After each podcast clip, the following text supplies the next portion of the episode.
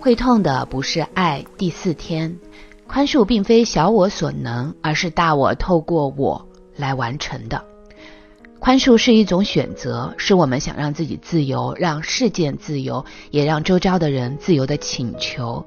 这不是一件需要我们动手去做的事儿，而是一个选择，选择让恩典流经我们来转换情境。在某些情景中呢，我们似乎完全无能为力，完全卡住了，处于极度的痛苦和绝望之中。请求高层力量为我们带来宽恕，帮助我们穿越不情愿和痛苦，还有恐惧，让高层心灵来为我们完成一切的工作。第四天的练习，今天在早上、下午和晚上分别静坐一次。选择一个你长期以来似乎无能为力去改变的情景，你花上五分钟去想一想这个情景，然后就呼求你的高层力量给你带来帮助和宽恕，透过你来转化这个情景。今天是你自由解脱的日子，允许宽恕的祝福流经你，这份祝福会让你自由，并帮助你了解，透过高层力量的恩典，无事不成。新颖的分享啊，我在这里呢，先给你说一说小我和大我，因为也许你没有太多的心理学的理论和概念的基础。那在心理学里呢，嗯，弗洛伊德就提过所谓的本我、自我和超我。所谓的本我就是那个原始的我，然后有欲望的我、贪婪的我、喜欢舒适的我。那个自我呢，就是啊，中间调控本我和超我的那个啊，比较理性的，然后现实当中的那个我。然后超我是什么呢？就是那个有着远大的理想，有着道德的约束，然后是一个总是能够站在更高的观点去思考，有更多的慈悲梦想，嗯的那个非常完美的我。我不知道这样解释你可能就清楚了。当然，也许你是一个身心灵成长领域的高手，所以其实你就很能理解什么是大我，什么是小我。嗯，如果说再说的俗一点，那就是。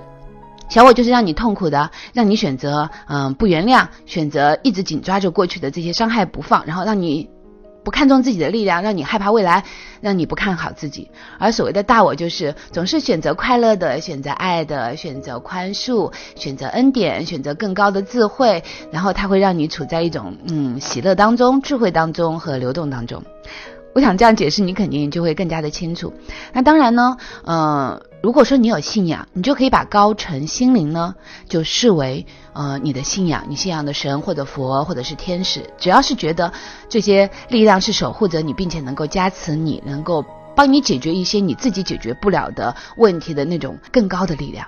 当然，你很可能说，哎呀，我也没太多的心灵成长的经验，然后我也不懂心理学，然后我也没有信仰，那你就把高层心灵看作是老天吧，看作是宇宙。看作是大自然里那些无形的力量，因为你要知道，你看每天都有白天和黑夜，然后树木都会自然的生长，也会四季的变化。其实这个世界它就是被一些无形的，而且是巨大的力量所控制和安排好的，所以一定有一些力量不是我们个人所能达到的，所能拥有的。于是你就可以借助他们来帮助你，好吗？所以，如果你有一些长期的问题，你怎么努力都难以解脱和释放。比如说，你长期让自己啊生活在伤痛里或者暴力之下，或者说你自己长期在某个疾病里，或者现在这个病甚至很严重。所以，务必花时间，好好的、安静的坐下来，想一想，是谁需要你的宽恕，是什么事情需要你。当下就去放下的，然后就去做这个练习。我相信，只要你多次去体验，多次去穿越，你会发现奇迹，你会发现恩典，你会发现借助了外在的力量、高层心灵的力量、老天的力量、信仰的力量，一切将会被自然的运行，一切都会越来越好。深深的祝福你，我是金颖，你不是一个人，你有我。陪着你。